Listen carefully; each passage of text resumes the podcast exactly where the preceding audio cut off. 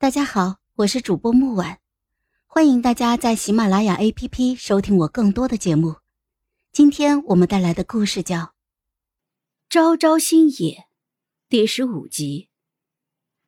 在那个家里，人人都爱我，舍不得我受一点委屈。可是我已经被迫离家很久了，而在这里，我确实没有家。青桃在的时候，我还有亲人。眼前唯一的朋友，还曾经被我抛弃过。如果当初没有执意要跟着风速走，我就不会有云深剑庄，青桃也就不会死了。没有忍住，我就伸手抱了抱他，感受到怀里人的身体僵了一下。嘿嘿，小五，对不起啊。在这里，很多不明事理的人骂我白眼狼，忘恩负义。在他们眼里，我对不起的人很多，但是我真正最对不起的只有两个，一个是曾经的小五，一个是已经离开的青桃。曾经你离开的时候说过，再见你会变得很厉害，你会保护我，说话还算话吗？小五的声音勾起了我的回忆。曾几何时，我也心比天高，怀着一个英雄梦。可是云深后，一切都变了，仿佛有一双手在无形之中推动着我，一次次的被感情冲昏头脑。或许是剧情线，又或许是其他的，但是都不重要了。如今我只想赶紧完成任务回家。跟着小五去了魔族，一路上听人介绍小五，语气之中多是崇拜。据悉，小五很争气，年少有为，短短数年竟在魔族混到了左护法的位置。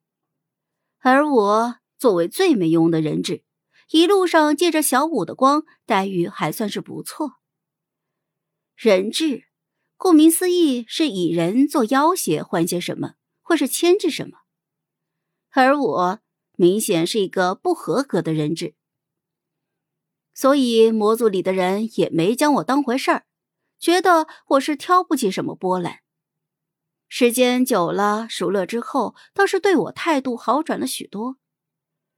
这日，小五又骂我废物，冷酷又傲娇，仿佛想要掰开我的脑子，看看里面是什么构造。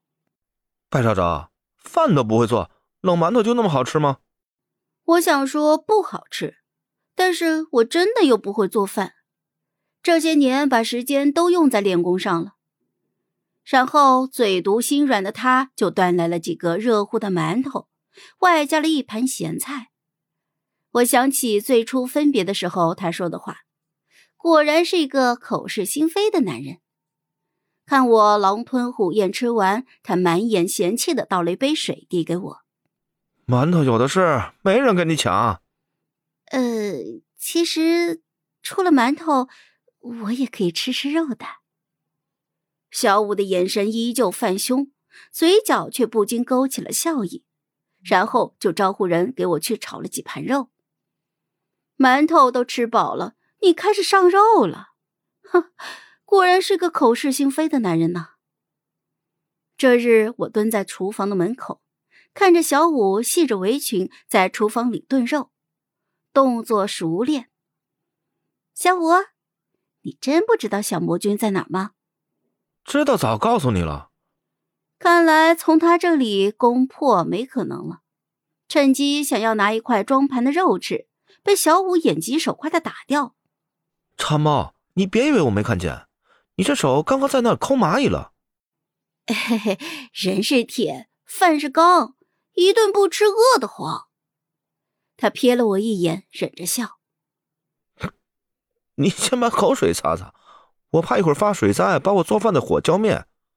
我瞪他，这人不仅脸臭，嘴也毒。这时候，有人慌慌张张的进来通报：左护法云深剑庄的那个。来人看到我也在，见鬼一样的慌了进言。小五恶狠狠的瞪了他一眼，这一下。那人更是诚惶诚恐的垂着头，静等着挨训。空气突然就陷入微妙的沉寂。滚出去！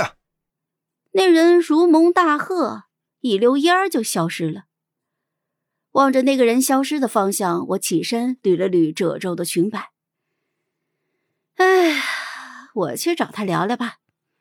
成天来对你们影响也不太好。风素来魔族外面闹事儿也不是一次两次了。小五有意瞒着我，我也顺应他的意思，装作什么都不知道。毕竟我和风素以前没有什么可说的，现在更没有什么好说的了。如今仙魔关系紧张，身为仙门香饽饽的风素无端来到魔族，一旦打起来，那很可能加深外界对魔族的印象。虽然魔族对外名声不好，但他们对我是真的好啊。况且我还指着在魔族找到小魔君，当然不能让风素坏了这等好事。百魔窟是魔族的入口，有戾气围绕。凡人轻易是不能入内的。